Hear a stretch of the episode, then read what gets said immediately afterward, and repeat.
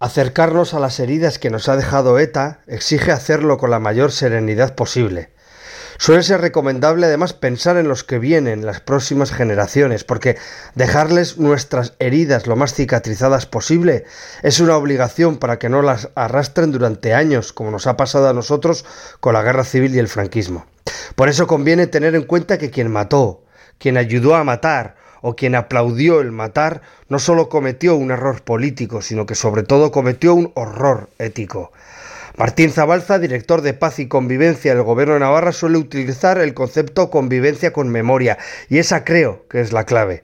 Estamos obligados a convivir, y lo haremos bien si logramos una reconstrucción ética de nuestra sociedad sin caer en el segundo olvido.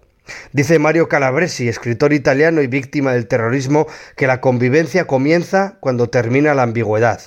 Sin duda, sobre lo que ha supuesto ETA habrá diferentes interpretaciones, pero hay un relato, el moral, que no permite desacuerdos. Matar no tiene ninguna justificación y quien lo permitió está en deuda con las víctimas y con nuestra historia.